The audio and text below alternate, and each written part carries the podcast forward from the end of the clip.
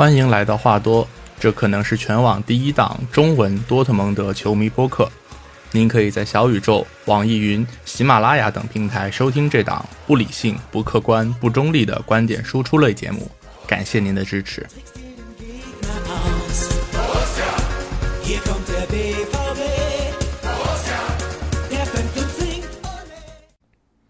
啊，大家好，欢迎来到最新一期的话多，我是 Steven。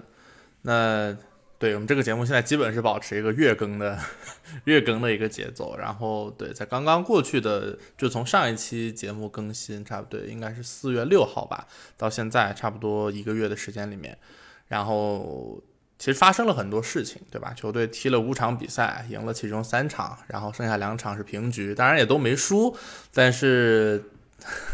虽然是说五场都没输吧，但好像是感觉离这个争冠这个局势现在也并不是那么的乐观。这我们后面再后面会再说。呃，然后还有一个这个事情就是罗伊斯的续约。嗯，罗伊斯包括布兰特，对吧？两个嗯位置相对有一些重叠，可能作用也比较类似的球员的先后续约。这一趴我们也留到后面会再说哈，先给大家简单的来做一个这一期的一个预告。那我们我们刚刚讲了上个月球队踢了五场比赛，然后赢了三场，对吧？是主场二比一柏林联，四比零法兰克福，还有六比零赢狼堡，这是昨天刚赢的。呃，三场都是主场胜利。那其中除了打柏林联那场稍微的。怎么说，算是遇到了一点波折，对吧？是靠这个穆科科一次怎么说，带有一定偶然性也好，或者说是他的这个非常努力的这个射手本能发挥作用也好，反正是算是逼出了一个对方的失误，然后拿到了这三分。那后面两场，不管是法兰克福还是狼堡，呃，怎么说都算是可以算是中上游球队吧。然后，但是在主场我们也都赢得很轻松。这三场胜利其实相对来说没有太高的热度可言。那过去一个月大家讨论最多、讨论最热烈的两场比赛，肯定毫无疑问，反而是这两场我们没有拿下来的比赛，分别是客场三比三斯图加特，还有客场一比一波鸿。斯图加特这场上半场其实讲实话踢的还是挺好的，对吧？马伦这个。算是拿出了他这个加盟以来，加盟差不多两年以来最好的一段时间的一个表现。他在斯图加特这场是上半场就传射建功，然后同时也是，嗯，造给对方造成了杀伤，对吧？我们在短短的五分钟之内，造成了对手这个主力后卫马夫罗帕诺斯的两张黄牌，让他提前下场。那这是上半场，然后到了下半场就风云突变。其实就是赛后我们看有这个有媒体报道，就说这个呃斯图加特的教练小赫内斯在中场训话的时候，就跟这个斯图加特的队员说，说多特蒙德现在肯定已经觉得这个比赛已经结束了，他们觉得胜利已经手拿把攥了，所以他们下半场肯定不会特别认真的对待这个比赛，我们完全还有机会。这是这是他在中场的时候对斯图加特球员的训话，那对吧？显然从这个从这条报道来看，赫内斯对多特蒙德还是非常了解的。多特蒙德的球员确实在下半场展现出来了非常懈怠的一面，感觉就是哇，这这我操，这球我们赢了呀！这啊，半场两二比零领先，还多打一个人，这他妈能不赢吗？这赢了赢了，准备下一场了。然后在斯图加特咣咣扳进了两个球以后，你突然发现我操不对劲儿，然后开始紧张。但是这个时候你的气势已经起不来了。然后斯图加特又是主场作战，整个是一个气势如虹的状态，呃，对吧？然后最后又是发生了一个那么戏剧性的一个一个绝，呃，先是我们雷纳替补上来，雷纳完成了这个绝杀。然后大家以为是一个绝杀，但没有想到斯图加特那边又打了一个反击，最后是一个绝平，三比三的这么一个结果。那在这场比赛结束之后，嗯，有很多很多的人在批评中场休息这个中场休息的时候替补上场的年轻中卫库里巴利。甚至有人跑到库里巴利的这个 Instagram 底下去发表一些种族歧视的言论，这个当然肯定是不对的啊！就是我们谴责任何形式的这个种族歧视的这个行为。那我们也看到有很多球迷是给库里巴利送上了一个暖心的鼓励，这肯定是一个好现象。就是呃，我觉得大家会想要批评或者是想要喷库里巴利，其实很正常。但是，毕竟他只是一个不到二十岁的一个年轻中卫，然后这场对斯图加特比赛是他人生当中的第一场顶级联赛，好吧？他此前呢？呃，只在这个巴黎的 U 十九和多特蒙德的 U 十九踢过 U 十九级别的比赛，然后来多特蒙德以后呢，也只踢过德丙的联赛，没有踢过任何真正意义上的高水平的比赛。这场对斯图加特是他的第一场，就是不管之前在法国也好，还是说来到德国以后之后也好，第一场真正意义上的顶级联赛，那对吧？毕竟不是说每一个。小朋友都能像贝林厄姆一样，十七岁就能在英冠当核心，然后就能卖上两三千万的这么一个价钱的，那我觉得对吧？就是能力就到这儿，就是这个人能力就到这儿。那你你不好对他有太多的期待。如果说他真的是一个像贝林厄姆那样的一个天才型的球员的话，他也不至于说来了两年以后才第一次有机会踢德甲。对吧？水平就是这么个水平，那就是这个最后被大家狂喷的这个拙劣的漏球，其实我觉得就是就是真实水平的体现。我觉得，呃，批评一下可以，但是上升到太多的这个人身攻击，倒也没有这个必要。那当然，除了库里巴利之外，还有很多人在疯狂的批评特尔季奇。说特尔季奇在中场休息的时候换下胡梅尔斯，然后换上库里巴利，是一个这个太过拖大的这么一个表现，最终导致了这个比赛的翻车。然后我虽然一直以来是一个特尔季奇的批评者，但是我在这个时候还是要，我还是想维护一下特尔季奇教练，就是，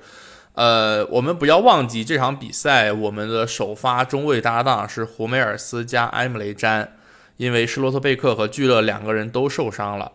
然后胡梅尔斯和詹两个人，胡梅尔斯是对吧？这个赛季其实多数时间都在打替补，然后埃姆雷詹呢是一个客串的中后卫，而且不要忘记这场比赛的时候，胡梅尔首先胡梅尔斯身上背了四张黄牌，马上要很可能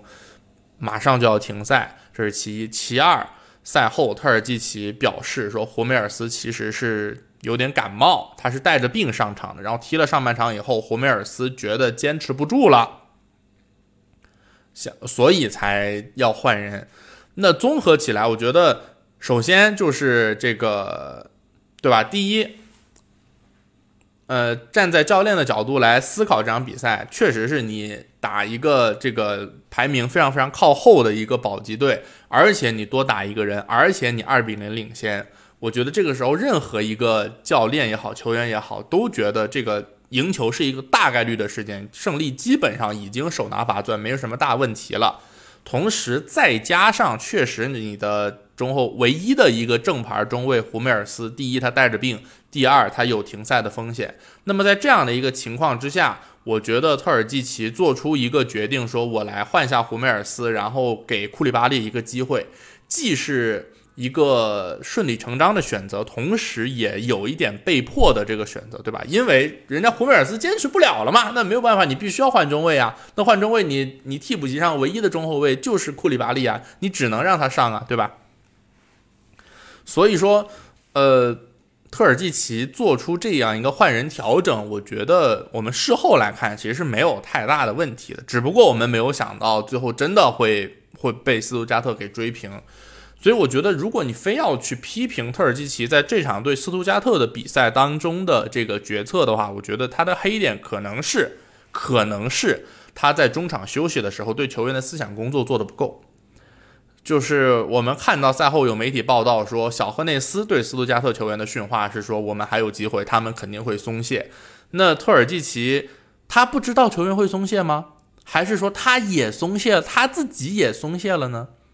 就是我不这个，当然我们赛后没有看到类似这样的报道，我不知道他有没有在中场休息的时候去提醒球员说，哎，这个虽然我们现在情况非常大好，但是毕竟还有这个四十五分钟的时间，我们不要太松懈。这个比赛我们大概率能赢，但毕竟还没有结束，还不是已经赢了下来，所以你们不要太放松，你们还是要多少保持一点警惕性，保持一根紧绷紧绷的神经。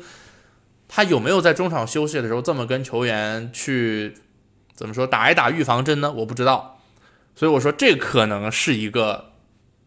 这可能是特尔基奇这场决策当中的一个黑点。但是单说换上库里巴利的这个决定，我觉得本身是没有什么问题的。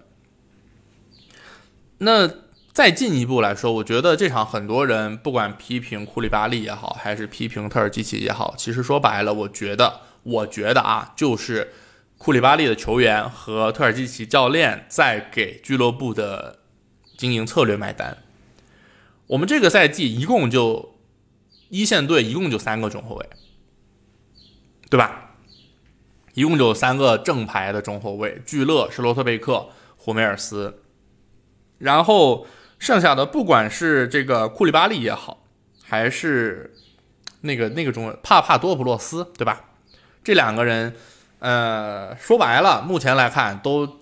基本上是没有能够踢德甲的实力的。库里巴利在这场踢斯图加特之前，一分钟德甲都没有踢过。那帕帕多普洛斯其实也是多数时间都在踢德丙，他之前也是只有在一线队这个完全没有中卫可用的时候，会让他来稍微的顶一顶。那这个表现其实也不是非常的能够让人满意。所以说，对。相当于我们的中卫配置就是一个，我们可以理解为是一个三加一，三个正经的能够他能够打德甲的中后卫，加上一个完全没有经验的菜鸟，不管这个菜鸟是帕帕多普罗斯也好，还是库里巴里也好，反正都是一个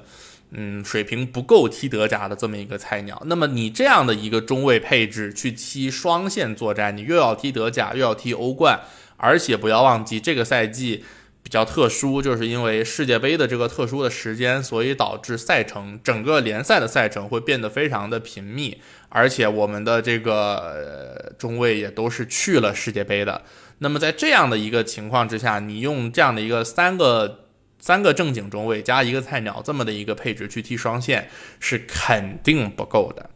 我们来对比一下拜仁。拜仁的中后卫配置有乌帕梅卡诺，有德里赫特，有帕瓦尔，有卢卡斯。当然，帕瓦尔可以时不时的去，可以他可以串一下右后卫，但是他自己本人还是更愿意打中卫嘛。那他有四个高水平的中后卫，那这样这样一来，即使卢卡斯现在是长期受伤的状态，但是拜仁依然在中后卫这个位置上，他不会出现一个非常呃非常大的一个人员的这个短缺。那当然，你可以说拜仁毕竟是这个德甲独一档的这个球队，对吧？不管是这个实力也好，然后财政水平也好，都是德甲独一档。那我们不跟拜仁比，我们跟莱比锡比一比。莱比锡，对吧？我们在上一期节目里也讲了，其实莱比锡现在跟我们算是能够竞争这个德国德国足坛第二大势力的这么一个非常有力的竞争者。我们看莱比锡的中后卫有西马坎，有奥尔班。有世界杯非常非常出色的克罗地亚中后卫格瓦迪奥尔，还有我们都非常熟悉的，曾经非常坑，但是就算非常坑，还是去了巴黎，然后现在又被巴黎租到了莱比锡来的迪亚洛。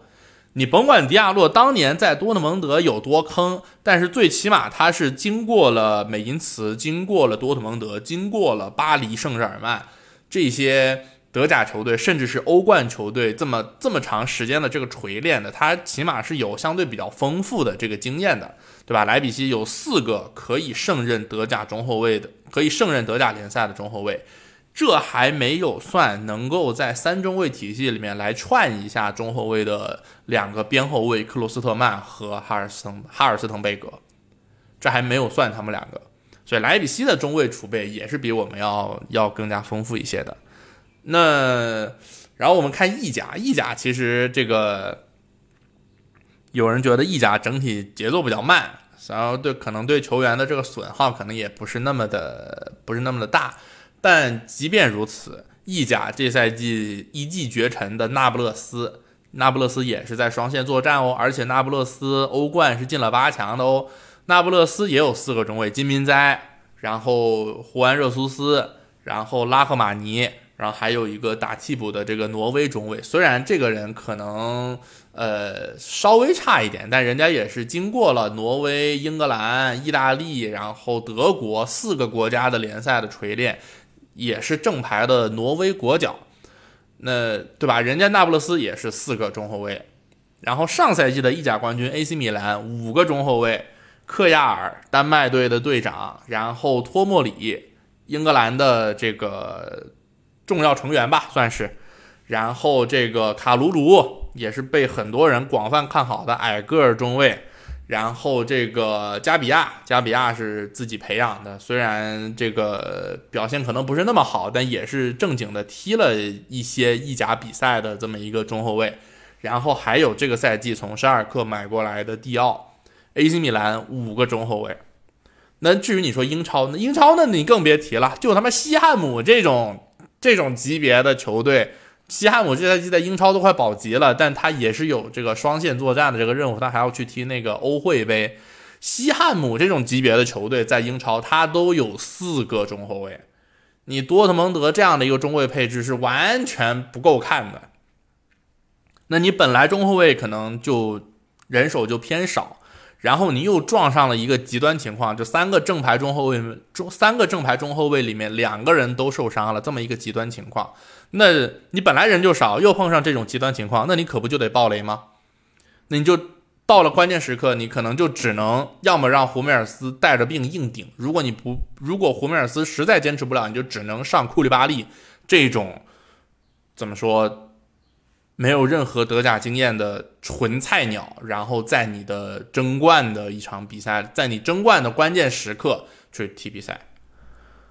那其实边后卫的位置也。也差不多，就是还好，我们今年东窗买了瑞尔森，好吧，就是五百万买过来这么一个左右两边都能打，然后比赛态度也非常端正的边后卫。目前来看，真的是非常的超值。你别看他可能这半个赛季下来也没呃，除了那场打美因茨那对吧？打美因茨那场他有一个进球。除了那个之外，好像没有什么特别亮眼的发挥。但是就凭他这个兢兢业业的比赛态度和能够左右两边都能打的这样一个万金油的属性，我甚至认为他可能是这个赛季最佳的引援之一。要不是东窗买了瑞尔森的话，我敢说我们今年下就凭我们现在这几个边后卫什么。什么就那个莫尼耶跟舒尔茨这种货，咱们就不谈了，帕斯拉克也不谈了，就是沃尔夫、格雷罗这种出勤率和也并不是非常非常出挑的水平。就凭咱们这几个边后卫，要不是说东窗买了瑞尔森，咱们下半赛季肯定打不出来那一波连胜，就是争冠可可能可能都坚持不到争冠。对，这是就一直以来啊，我自己都有一个观点，就是我纯粹是我个人的一个偏好，就是在球员的水平大概过得去、不太差的情况下，那球员的数量是重于球员的质量的。就是打一个比方，比如说，呃，比方说你要建队，就是在在在建队的时候，你可能有两个选择，一个选择是你可以选四个。八十分水平的球员在同一个位置上，你可以选四个八十分水平的球员，或者你可以选一个一百分和两个七十分的球员，就是三个人，一一边是四个八十分，一边是一个一百分，两个七十分，你算下来大家平均都是八十，但是这两者相比起来，我肯定要选前者，因为你不敢去赌那个一百分的那个很厉害的球员他能不能保。他能不能保证赛季全勤？如果他一旦受伤或者有点什么别的毛病，那你就要用这两个七十分，甚至可能是用更差的球员去顶。那这样的时候，一旦他们出个什么问题，可能你这一个赛季的努力就全部都被葬送掉了，对吧？这是这是这是我自己一个很不成熟、很粗浅的一个一个观点，就是说，在球员水在球员水平大概过得去的这么一个前提之下。你肯定是数量要重于球员的这个这个质量的，嗯，怎么说？可能也可以算是一个木桶理论的一个一个体现吧。我的一点小想法。好吧，然后呃，斯图加特这场大概就稍微发散出来聊聊了一点点，然后我们来看波鸿这一场。那波鸿这一场其实说白了也是跟斯图加特这场一样，就是你踢的松，你神经，我觉得啊神经不够紧绷。就是当然这个裁判傻逼，这个是毫无疑问的。就甭管是主裁判也好，还是 VAR 也好，他们两个当中。至少有一个人是傻逼。首先，这个阿德耶米被侵犯的那个球是毫无疑问百分之百的点球，对吧？这个我觉得所有不管你是哪个队的球迷，多特蒙德的球迷、拜仁慕尼黑的球迷，然后剩下那些吃瓜群众、其他球队的球迷，不管是谁，只要你对足球规则有一些大概的了解，你都会说这肯定是一个毫无疑问的点球。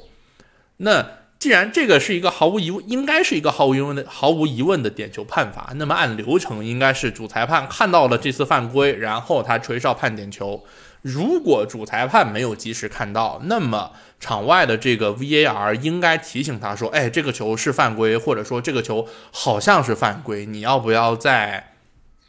自己再确认一下？”然后主裁判在 VAR 的提醒之下，或者说他自己去看了这个视频之后。然后来做出改判，来判罚点球，这是应该有的剧情，对吧？但是事后我们看到主裁判的赛后说：“我当时在场上，我没有看到。我承认这的确应该是一个点球判罚，但是我当时在场上没有看到。”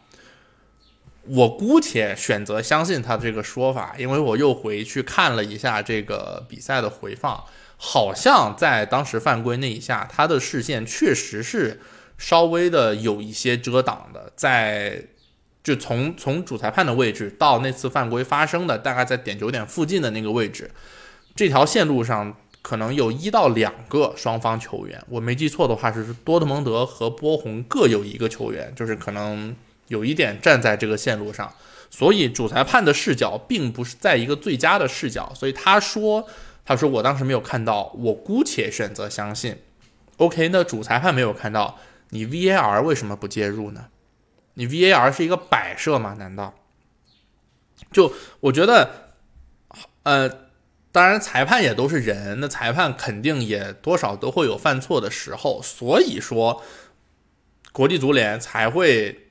对吧？我我觉得引入 VAR 这个技术的初衷就是说能够多一个。这么一个辅助的技术，然后来帮助主裁判来做判决，从而减少说因为主裁判的一些失误而影响到这个比赛公平性的这么的一个，对吧？我觉得这个应该是我们引入 VAR 技术的初衷。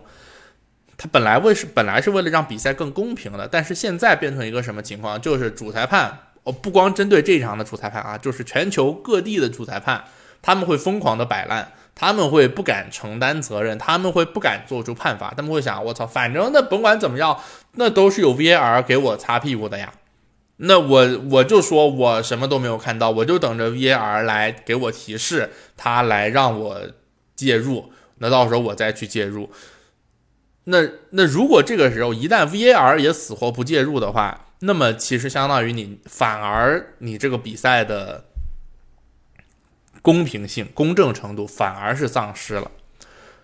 那现在这个情况就变成德国足协在赛后非常痛快的承认，对，这确实就是一个误判，这确实应该是一个点球，但是我们没有给，但是没有道歉哦。对，你你去翻去翻德国足协在这场比赛赛后发出来的那个声明，一个道歉的字儿都没有提。当然，这个声明原文是德语，然后我用谷歌翻译，我给它翻成了英语。那我觉得谷歌翻译肯定不会犯这种低级的错误，就是他德语道歉了，然后英语里面没有没有没有翻出来。那反正我看到的机翻的版本就是他德国足协在声明里面承认说，对，是误判了，这应该是点球，但是没有道歉。什么就是道歉的 inshoulding 这种这种词儿一个都没有提过，就是反正态度还挺嚣张的。然后客观上呢，也确实是对多特蒙德造成了一定的负面影响或者说损害，但是这个事儿可能就到此结束了，就翻篇了。对，就就没有然后了。嗯，当然，我不主张就是我们多特蒙德球迷急于把这个问题归咎在拜仁的身上。毕竟我们到现在，当然确实客观上来讲，拜仁是客观得利了的。他借助这个误判，然后他自己赢球，然后他超到了我们的前面去。但是毕竟我们到现在也没有一个非常非常确凿的证据来证明说。这次的误判就是拜仁来操纵的，也没有，对吧？所以我觉得我也不建议大家就急于的把锅扣到拜仁的头上。就是目前吧，我们我们稍微的就不要把这个事情想得太阴暗，那可能就是德国足协包括他们旗下的裁判水平比较低，好吧？我们暂且用一个相对。怎么说？相对阳光或者说相对天真一点的角度去思考问题，我们认为是是这样，而不是说真的有人在背后恶意的操纵比赛结果。但是，呃，我忘了是之前哪次国家德比，反正就是之前某一次国家德比之后，然后当时我录的节目里面，我当时引用了这个国外最有影响力的多特蒙德球迷播客 Yellow Wall Podcast 里面。当时他们的某一位嘉宾在那次国家德比多特蒙德遭遇了误判以后，他表示说：“说如果德甲联赛永远都是拜仁来拿冠军的话，没什么意思，而且也不会有人愿意，就不会有新，就很难吸引到新球迷来关注德甲，对吧？就是站在一个吃瓜的。”看热闹的球迷的角度来讲，他肯定希望这个联赛竞争非常激烈，对吧？为什么说英超是世界第一联赛？因为它悬念丛生啊，就你每年每轮都能有一些这个很精彩的这个重磅重磅的这个对决，甚至可能有时候一轮一轮比赛会有好几场，然后每年的冠军争夺呢也都非常的激烈，那自然就会有一些，呃。看热闹的球迷，可能他并不是任何一某一支特定英超球队的球迷，但他就觉得英超很热闹，很有悬念性，很刺激，那我就愿意来看，对吧？那但是像德甲，如果老是拜仁来赢的话，那其实对于德甲能够吸引，对于吸引这些看热闹型的第三方吃瓜球迷，其实是不利的。对吧？所以当时这个嘉宾就说说，哪怕从这个角度上来说，多特蒙德作为最有希望挑战拜仁的几支球队之一，也应该更多的从德国足协的裁判那边获得一些怎么说判罚上的照顾，或者最起码最起码有一个更加公平的比赛环境。这样的话，你怎么说？提升一点多特蒙德的这个获得德甲冠军的概率，或者说你让德甲的这个冠军竞争更加激烈一点，更加好看一点，这样才能够吸引更多的吃瓜球迷来看你德甲，对吧？这是这个，对不起，我也忘了当时是那个 Yellow Wall Podcast 的哪一位嘉宾说的话啊？但反正反正他是这么说了。那我觉得这个话呢，呃。这是怎么 怎么说？好像我我也不太说得出口，就是说我希望德国足协能够公开给我的球队多一些这个判罚上的照顾，我也讲不出来这样的话。但是好像呢，又有几番道理，确实是，嗯，应该让这个比赛更加的激烈一些、刺激一些，这样才能够吸引更多的球迷来看。但是道理是这个道理，但是很遗憾，就是好像我们到目前为止也还都是吃亏的时候比较多，而且吃亏了之后呢，嗯，往往也拿就是也也对吧，也没有任何的补偿。你看他他德国足协这次的声明，甚至都没有跟你道歉，就是明摆了。也不能说明摆了欺负你啊，但反正就是让你吃亏。但是吃了亏以后，他甚至不愿意跟你说一句 “in c h u d i g o n 对不起”，那对吧？我不好评价，我只能说很遗憾。OK，裁判骂完了，但是话又说回来，如果你要如果说啊，多特蒙德今年拿不到德甲冠军，你回过头来说。这个判罚决定了德甲冠军的归属，我觉得可能多少也有那么一点偏激，对吧？我们退一万步说，谁又能就算他当时真的给了你多特蒙德这个点球，以以波鸿门将里曼那天的那个状态，谁又能保证这个点球一定能进呢？对吧？万一对吧，像阿德耶米昨天踢狼堡一样，一脚把这个点球踢飞呢？对吧？那再退一步说。多特蒙德这场比赛创造出了那么多的机会，预期进球数是二点六二对零点六四，你预期进球比别人多两个，那么多的好机会，但凡你自己能够稍微认真一点，好好的把握一下机会，不要处理的那么漫不经心，你这场球都很轻松就能赢下来呀，都轮不到说被这样一个点球争议抢走你的三分啊，那。但在这场比赛，我们看到的是上半场一上来，咣叽先丢了一个，然后啊，很快追平了比分。然后追平比分之后，球员踢的就好像是一副胜局已定的这个样子。就是我中场休息的时候跟朋友聊，就是我们的一个就是一个共识，就是上半场踢的太松了。中场休息的时候比分是一比一，但是上半场就是比分扳平之后。球员们的表现感觉像是已经拿到了一场大胜以后的那种松弛的那个表现。从这个角度，从这个角度来说，好吧，多特蒙德多少有那么一些的记吃不记打，就是你两周之前刚刚被斯图加特以那样的一种方式，从利用了你松弛的状态拿到三分，然后你这场打弗莱呃不是弗莱堡，这场打波鸿又继续的在这松弛。踢的这么的漫不经心，顺便还用一些没有什么威胁的射门来把这个波鸿门将里曼的这个好状态喂出来了，那你最后赢不下来，可不就活该吗？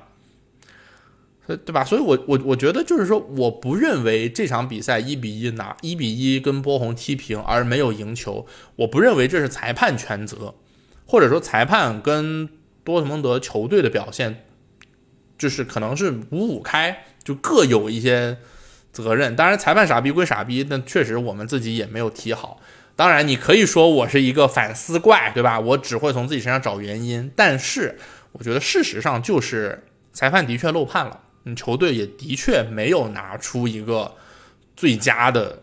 状态，尤其是在这样一场客场踢一个所谓小鲁尔德比这样一场也带有一点德比性质的。而且还是在争冠的关键时刻的这样一场比赛，你球队没有拿出一个最好的状态，我觉得这个也是事实，好吧？行，波鸿这场比赛就说这么多，然后我们来看一看过去的这个月发生了哪些可能稍微值得关注一点的新闻。首先，呃，就像我们在开头的时候讲到的一样，罗伊斯续约了，罗伊斯跟球队是续约到了二零二四年，就是他本来合同是到今年夏天到期，然后续了一年。然后根据踢球者的说法，说这个罗伊斯新合同的基本工资是六百万，然后也综合了一些什么其他媒体的这个这个说法，可能呃算上一些奖金啊什么的，最多可以拿到大概七百万的样子。然后在这个消息发出来之后，看到有很多的球迷，尤其是罗伊斯的人迷啊，在疯狂的阴阳怪气，说啊他真是超爱我哭死。对，没毛病。罗伊斯就是超爱，没有任何毛病，对吧？他这个赛季在就是跟球队谈判的这个期间，他公开的想说，他公开的就说说我我没有想过为其他球队踢球，我就想在多特蒙德退役，而且也接受了俱乐部给他提出的这个降薪的这个条件，而且也接受了俱乐部给他提出说你可能要让出主力位置的这样的一个条件。我觉得。可以说是一个圣人级别的道德水平，尤其是考虑到他之前在球队一四年、一五年那个时候，在球队最困难的时候，他还是选择跟球队续约。我觉得真的可以说是一个圣人级别，没得说，这方面确实是没得说。那但如如果我们站在俱乐部的角度来考虑，罗伊斯现在嗯能不能用？当然能用，当然也还是一个。能够有不错的输出的球员，但是毫无疑问肯定是不复当年之勇的。那在这样的一个年龄，以他目前现在这样一个表现，再给他一个呃长约，再给他一份可能两年甚至三年的合同，包括说再给他一个像现在这样一千两百万的高薪，不太现实。站在俱乐部的角度来说，不太现实，或者说性价比实在太低了。当然，球迷可能会有很多的。呃，情感方面的考量，他会觉得说，罗伊斯在这支球队为这支球队奉献了这么多这么多年的青春，应该拿到一个高薪来作为对他这个地位的认可。但是我觉得，那毕竟怎么说，多特蒙德有人情味儿归有人情味儿，但是也毕竟不像一些日本的球队一样会搞这个呃论资排辈儿，对吧？不会出现前几年日本联赛什么。全联赛本土球员最高薪远藤保人，四十四十四十岁的远藤保人拿着全联赛的这个本土球员的最高水平，多特蒙德应该是不会出现这种，就是怎么说论资排辈儿或者说熬工龄拿工资的这种这种情况应该是不会出现的。那我觉得对于俱乐部来说，可能就是给罗伊斯签短约，然后让他能够留在俱乐部，然后最后以一个。嗯，也算是从一而终吧，好吧。以一个俱乐部多年老臣、队长传奇的一个身份，慢慢的淡出主力，然后慢最后在球队退役，我觉得这样可能是一个相对体面一点的一个结果。就我们说，嗯，某一个在球队长期效力的老臣能够终老球队，呃，当然是一件好事，当然是一个怎么说？会是一段佳话，但是我觉得也不用强求。嗯，马尔蒂尼和萨内蒂和吉格斯这些人，当然哈维，对吧？哈维也没有在巴塞罗那退役啊，梅西也没有在巴塞罗那退役啊。那呃，杰拉德、兰帕德也没有在在利物浦、在切尔西退役啊，对吧？兰帕德离开了切尔西之后，甚至还去过曼城啊，对吧？但即便如此，也没有人会怀疑这些球员在他们各自球队的这个传奇的地位。所以我的意思就是，呃，我们不用强求说罗伊斯要一定要在多特蒙德退役。如果他愿意说我到海外去挣一份大钱，那当然我们球迷应该绝对的支持他、祝福他，因为他完全配得上。但是，但既然他自己。他自己愿意留下来，他自己愿意留在多特蒙德退役。那我们作为球队的粉丝，当然应该是绝对支持并且尊重的，因为他确实完完全全的配得上。对，就是这样。而且就是最近这一段时间的比赛里面，其实你也能看出来一些改朝换代的这个趋势，就是。呃，布兰特跟罗伊斯，我们刚才也讲了，对吧？就是这两个人的位置也好，然后作用也好，可能多少都有一点类似，或者说有一些重叠。嗯，然后在布兰特最近一段时间，明显他的状态有所下滑，而不像受伤之前，大概一月份、二二月份那段时间那种超神的状态，没有那个时候的那种超神状态明显有所下滑的情况下。教练依然在坚持用布兰特来每一场打首发，而不是说啊，我看他状态不好，那我这场先用罗伊斯来首发一下吧。没有，我觉得这可能也是一个怎么说改朝换代的信号，就是罗伊斯不光要接他，罗伊斯不光接受了呃工资上的这个降级，同时也接受了这个主力位置的这个淡出，那。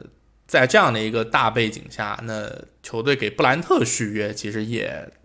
就非常合理了，对吧？布兰特他上一份合同是到二零二四年到期，然后这次他是跟球队续了两年，续到二零二六，然后说略微涨薪了一点点。呃，这个是是这个 Sport One 的那个首席记者 Patrick 他的说法，说略微涨薪了一点点，但是。呃，涨薪幅度很小，然后俱乐部跟球员的这个谈判也非常的顺利。就是关于到底要涨多少这个事情，大家也都不也都不是大家最在意的那个重点。但我觉得布兰特的这个续约，我稍微有一点在意的点就在于，我觉得续的稍微有点短。就我以为你二四年到期，那你怎么着也续到二零二七吧，对吧？你续个三年，但是我没有想到只续了两年，嗯，这个我不太清楚，就是俱乐部或者球员这边是有什么样的考量，呃，然但是我们确实也看到布兰特最近几场一段时间，不光是几场比赛，一段时间，就是他复出之后，确实状态不是特别好，可能是前场几个人里边相对来说状态最差的一个，所以说。嗯，在现在这个改朝换代，就是慢慢慢慢要用罗伊斯来取，呃，用布兰特来取代罗伊斯的这么一个大背景下，我觉得布兰特想要在未来作为球队的核心呢，应该还是还是有很多的路要走。对，然后呃，看看转会方面的新闻吧。呃，体育图片报说，嗯，预计多特蒙德在今年夏天不会。在阿莱和穆科科之外引进一个新前锋，然后莫德斯特，因为我们知道他只签了一年吧，他合同到今年夏天就结束，他应该肯定就会离队了。这是体育图片报说预计不会再签新的前锋，但是德国天空体育说多特蒙德最近在认真的考虑来引进不莱梅的德国国脚前锋杜克施。呃，杜克施，嗯，大家应该都不陌生，对吧？他。他是土生土长的多特蒙德人，一九九四年出生在多特蒙德本地，然后二零零二年进入到多特蒙德的青训，然后一直待到二零一六年才正式的离开。那离开之后，他也是在德乙摸爬滚打了很多年，然后终于在去年，哎，去是去年吧，是，反正就是跟着不莱梅打上了德甲，然后今年终于是在德甲踢上了主力。而这个赛季他在德甲踢的还是不错的，三十一场比赛进了十二个球，还有六个助攻。呃，然后天空体育那边说说买杜，如果买杜克什，肯定是作为一个替补球员，作为一个怎么说？你说丰富球队打法也好，还是说增加这个板凳厚度也好，反正是作为这样的一个定位。然后杜克斯有一个七百五十万欧元的这个解约金条款，这是在他现在不莱梅的这个合同里面。所以说以这个金额来讲的话，对于多特蒙德来说不会是一个很大的问题。那我个人觉得，如果真的能够把它买，如果以真的能够以七百五十万的价格把杜克斯买回来的话，我觉得，呃，应该。可能是一件好事儿吧，就是像我刚才讲的，就是在球员水平差不多的情况之下，那我觉得能多一些，能多多一些能能打球、能有德甲水平的这个球员，我觉得肯定是一件好事情。那杜克斯身高是一米八八，然后岁数其实也不不是特别大，对吧？现九九四年出生，现在刚二十九岁，呃。我觉得他的他能提他在场上能够给球队提供的东西，应该比莫德斯特要更多。因为莫德斯特这赛季我们看下来，对吧？年纪也大了，那可能更多的就是一个纯粹的高点来用。但是杜克斯相对来说，能够给球队提供的应该会更多。但是，呃，他的球商，他的球商其实这个也是被很多人诟病的一点，就是。呃，球商稍微差了一点，能不能跟多特蒙德这批前场什么技术比较好、脑袋比较灵光的这些球员踢到一块儿，可能是一个未知数。但是我觉得，嗯，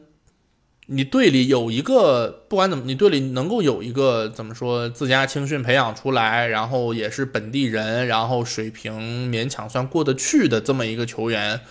总归不是坏事儿。虽然说啊，职业足球那肯定是以这个实力为基准，但是，嗯，可能多少也还是要有一些这个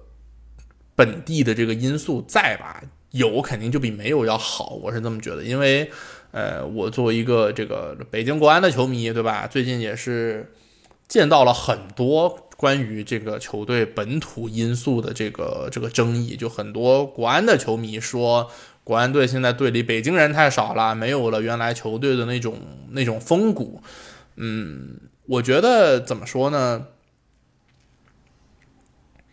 我当然不是说说队里一定要有本地球员，或者说一定要有这个自家青训培养出来的球员，因为呃，我刚讲了，职业足球还是实力说了算，但是。嗯，如果你能有一个，就是或者说能有一些这种对球队非常非常的有认同度，对这个城市非常的有认同度，非常愿意为了这支球队的荣誉去拼搏的一些球员，肯定是一件好事。不管是在场上还是在更衣室里，我是这么觉得的。嗯，对。然后关于杜克斯的这个转会，跟去年莫德斯特比起来，莫德斯特是免签嘛？免签？哎，是不是免？我啊，也不是免签。对吧？莫德斯特好像也是稍微花了一点点钱的，然后杜克斯可能要贵一点。杜克斯这个解约金七百五十万，就是七百五十万买这么一个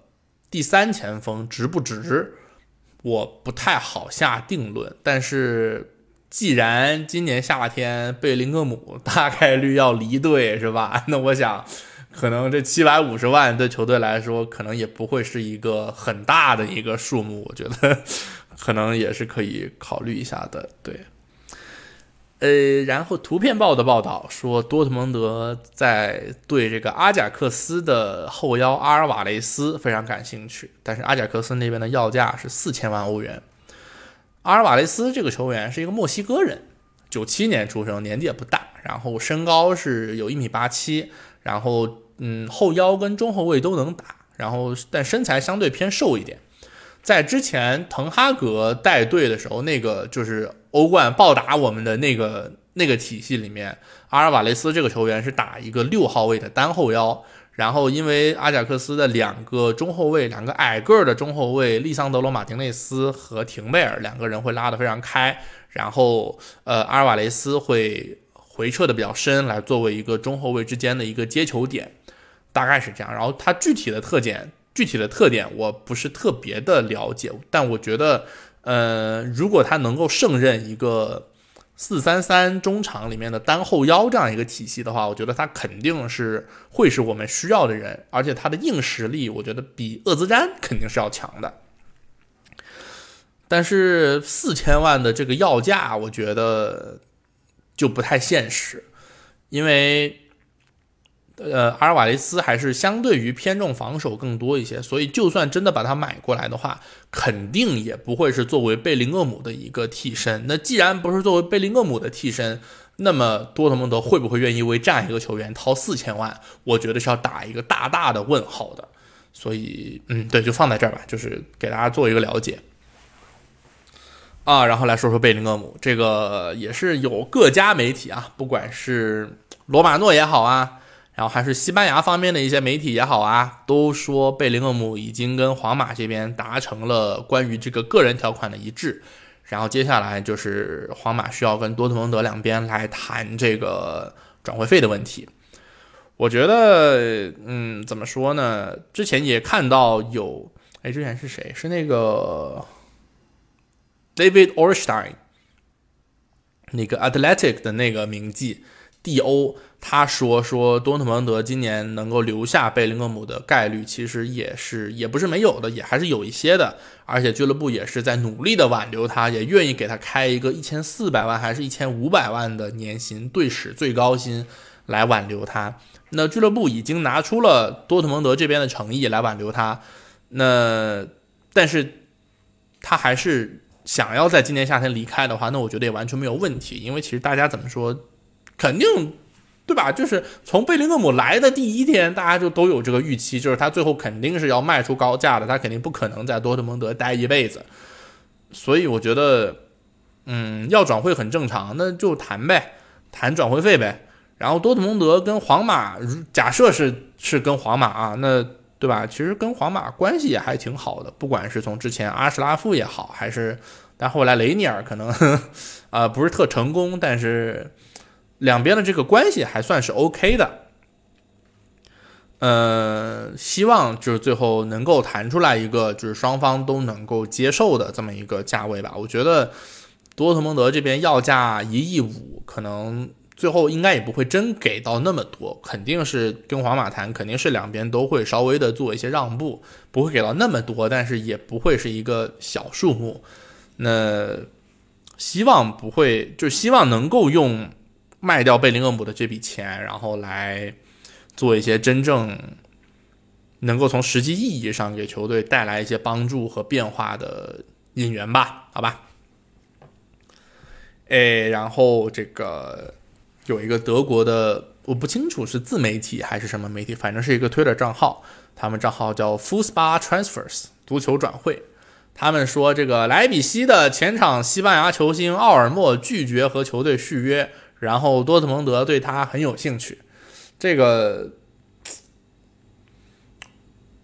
我选这个新闻纯，我选这条新闻纯粹就是把它列在这儿，好吧？就是我我完全不相信多特蒙德会去买奥尔莫，尤其是在你刚刚跟罗伊斯和布兰特续了约的情况下，你再要奥尔莫没有意义，前场没有那么多位置留给他。呃，对，好吧，我不相信，但是就把这个新闻放在这儿，给大家乐呵乐呵。然后，鲁尔新闻报道说，这个多特蒙德已经向这个格雷罗提供了这个续约合同，预计应该是两边会达成一致，格雷罗会和球队续约。然后在右后卫的位置上，莫尼耶会离队。那多特蒙德这边想要的一个替代人选是巴拉多利德的十八岁右后卫弗雷斯内达。这个小朋友其实冬天的时候。这个冬歇期就已经传过了，当然这个传的是阿森纳对他也非常感兴趣。那虽然他现在还只有十八岁，但是这个赛季上一队以后也已经打了二十场的德甲，算是一个准主力级别的出场时间了。那这个球员我看过一个这个关于他的分析的视频，就是说他的类型其实有点像二十年前、二十多年前法国的这个球星图拉姆，就是门兴的这个。图拉姆包括这个尼斯的后腰图拉姆的父亲，就是是一个守强于攻的边后卫，身体素质非常好，呃，强壮啊，速度啊都够，然后防守呢非常的稳健，而且这个防守的选位啊什么的也都非常的成熟老辣，而且作为西班牙球员，他有一定的这个小技术，能够在后场做一些简单的摆脱啊，然后洗球出球啊这些大概能做。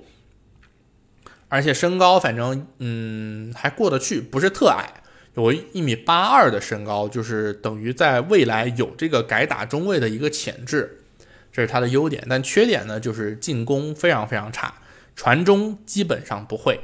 然后包括插上的这个时机选择也非常的有问题。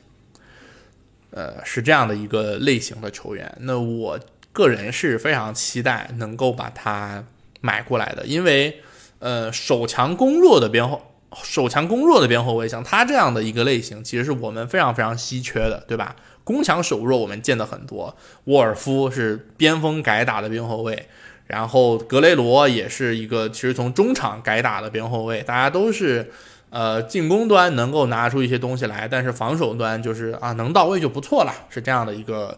是这样的一个类型。那如果在这样的情况下，我们能够有弗雷斯内达这样一个更偏重于防守的右后卫，我觉得，呃，可以多一个战术选择吧，就是多一个类型的球员，然后你可以在面对不同的球队的时候，能做出根据不同的情况来选择不同类型的球员，我觉得会是一个好事情。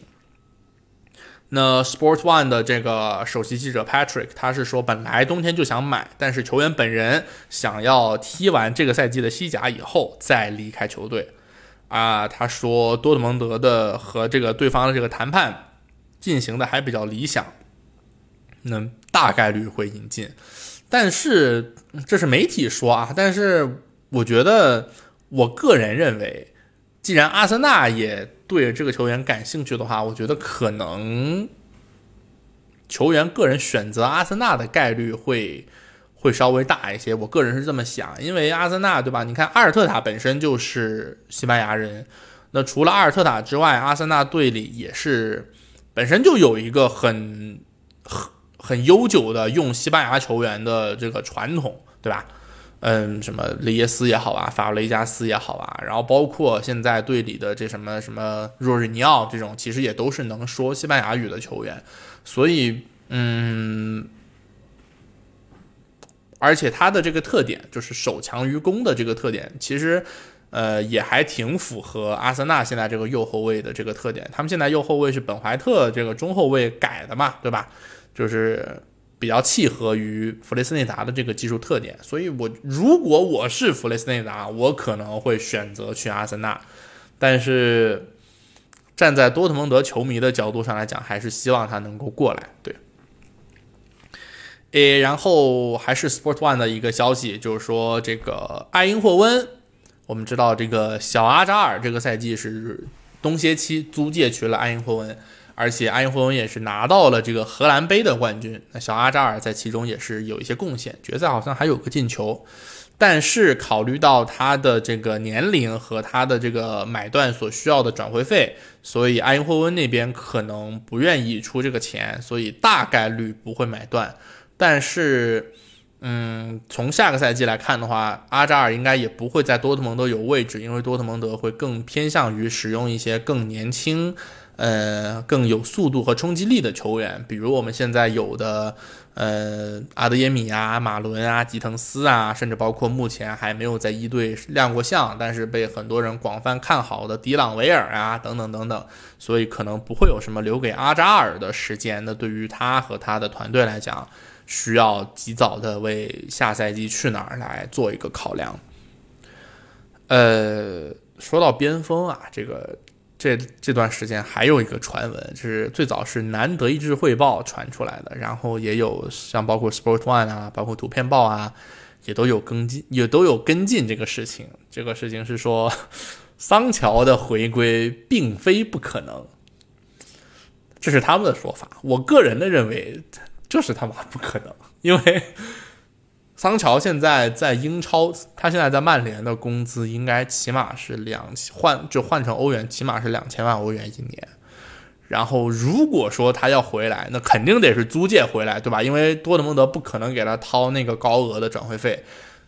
如果是租借回来的话，那他需要接受一至少是一半，甚至是更多的一个降薪。我觉得这个数字的。这个数字的降薪对，就这个降薪幅度对球员来说有点太难以接受。那如果不降这么多的话，他的工资对于多特蒙德来说又确实是是有一点太高了。而且其实，呃，我觉得桑乔这个赛季踢的比上个赛季已经 在曼联已经有不少的进步了，所以我觉得可能对于他来说留在曼联，呃，会是一个更好的选择吧。短时间之内，你指望他回到多特蒙德来，不太现实。但是，呃，说是这么说，但是桑乔在球迷的心里其实还是挺受欢迎、挺有地位的这么一个年轻球员。当时走的时候，也可以算是好聚好散吧。而且，包括在他回了曼联、去了曼联、回到英格兰之后，也你也经常能看到他在社交媒体上发一些。关注多特蒙德比赛的一些动态，就是说他的还是挺惦记老东家的。那所以球球迷们普遍也都不太讨厌他，还挺喜欢他的，希望他能够过得好。那说是这么说，但是可能回来的可能性还是不太大吧。这是我自己的一个我自己的一个判断，好吧。那这个这个赛季马上就要结束了，联赛还有最后三轮的这个比赛。那我们这边，呃，联赛最后三轮分别的对手是这个门兴，对吧？